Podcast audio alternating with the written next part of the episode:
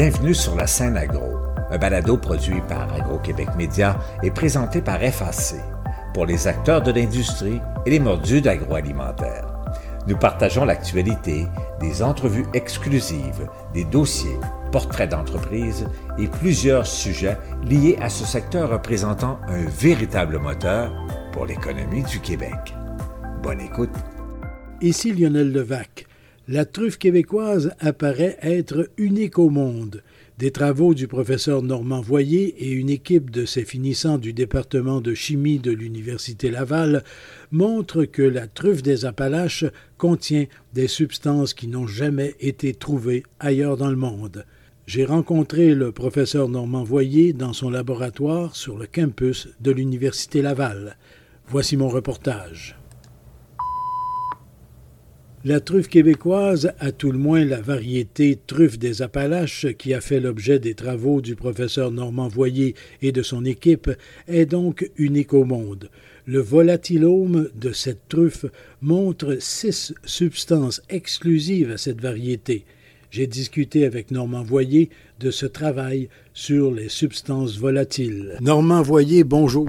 Bonjour. Normand Voyer, vous continuez de découvrir des choses dans des produits qui sont pourtant assez familiers à nous, les Québécois, le sirop d'érable, par exemple, avant qu'on passe à quelque chose qui est un peu moins familier, la truffe. D'abord, le sirop d'érable. Un petit rappel, qu'est-ce qui vous a amené à fouiller dans ce qu'est le sirop d'érable et dans ce produit, cette substance que l'on retrouve finalement et qui est le québécol? Ben, vous savez, euh, la chimie, c'est pas tellement loin de la gastronomie. Hein? C'est juste qu'on n'utilise pas les mêmes ingrédients. Fait que peut-être que mon intérêt euh, sur des produits du terroir, ben, c'est peut-être un peu de patriotisme scientifique. Les chefs du Québec essaient de donner de la valeur à des produits du terroir dans leur cuisine. Ben moi, comme chimiste, j'essaie de donner de la valeur aux produits du terroir en démontrant leur composition chimique euh, extraordinaire et unique. L'histoire du Québécois, ben, c'est un peu ça. À un certain moment donné, j'apprends qu'un Américain a identifié un polyphénol naturel unique dans le sirop d'érable et surtout qu'il l'a appelé québécol.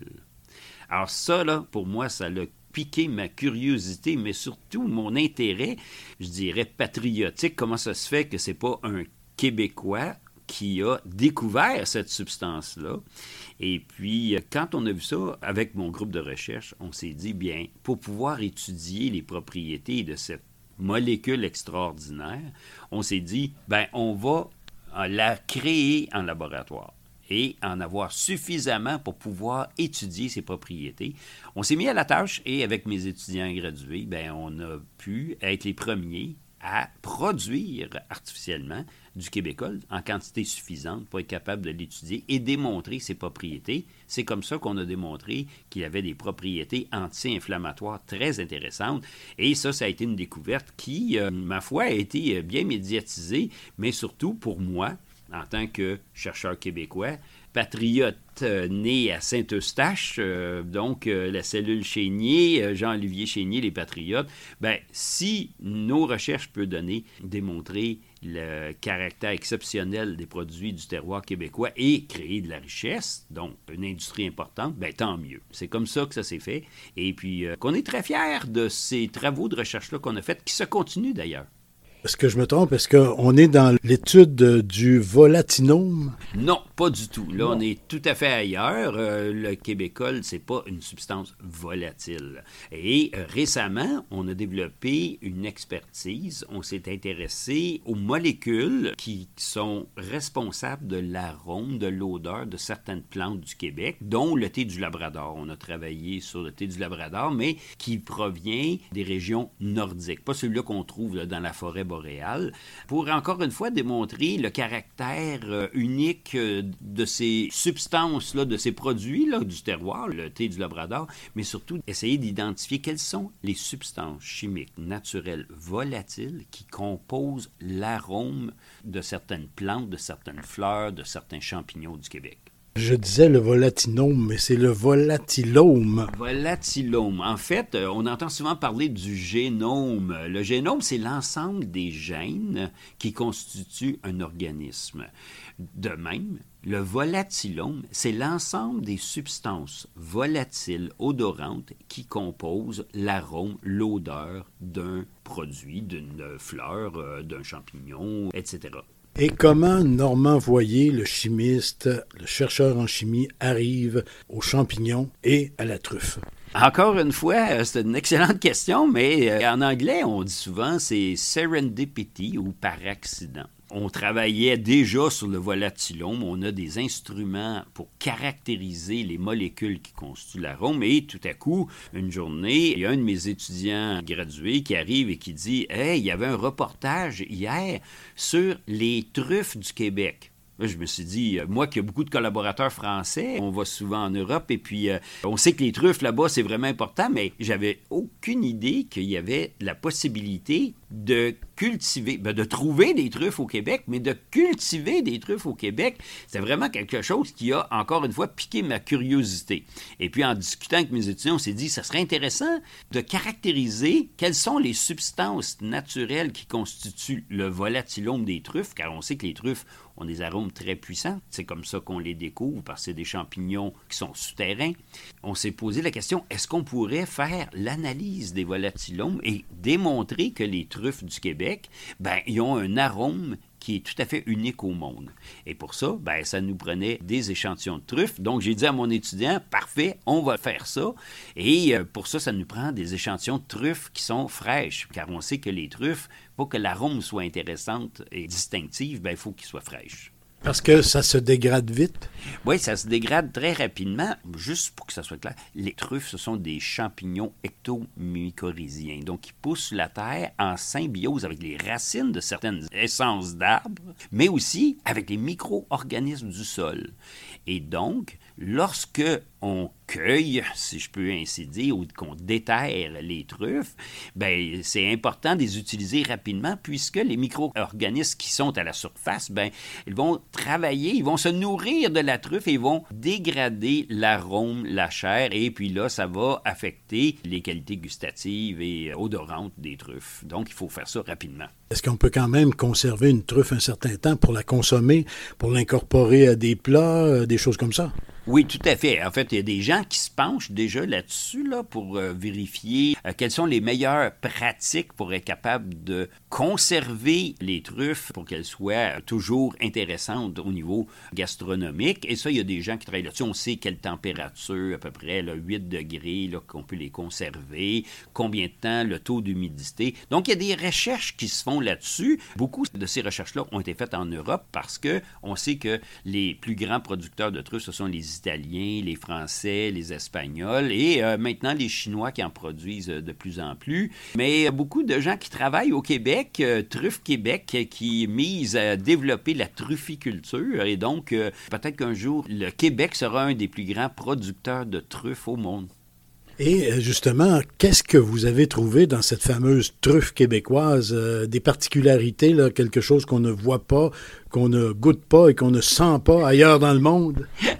C'est exactement ça. La truffe euh, du Québec, qui s'appelle la Tuber canaliculatum, là, pour le nom latin, là, c'est une truffe qui est unique au monde. En fait, en étudiant son volatilome, ce qu'on a trouvé, on a été capable d'identifier 30 substances naturelles qui constituent cet arôme distinctif de la truffe euh, du Québec. Ce qu'on a trouvé, c'est que dans cet arôme-là, il y a six substances naturelles qui sont uniques à la truffe du Québec, qui n'ont pas été rapportées dans aucune autre truffe, que ce soit la truffe euh, de France, d'Italie, d'Espagne. Dans toutes les études scientifiques, euh, aucune de ces truffes-là ne contient ces six substances odorantes-là, ce qui fait que on peut dire scientifiquement que les truffes qui poussent au Québec, issues de la nouvelle trufficulture, ben, elles ont un arôme unique au monde. Il y a différents types de truffes, même au Québec, mais essentiellement, on parle beaucoup de ce qu'on appelle la truffe des Appalaches. Est-ce que c'est sur celle-là que vous avez travaillé? Oui, tout à fait. En fait, on connaît 180 approximativement, ça augmente à tous les ans, mais 180 différentes truffes, on va le dire comme ça. Il y en a 20 à peu près qui sont commercialisés. Et au Québec, on en retrouve quand même plusieurs, plusieurs. Il y en a le tuber rufum euh, qu'on connaît, mais celle qu'on a étudiée, nous autres, c'est la truffe des Appalaches, euh, tuber canaliculatum. Là.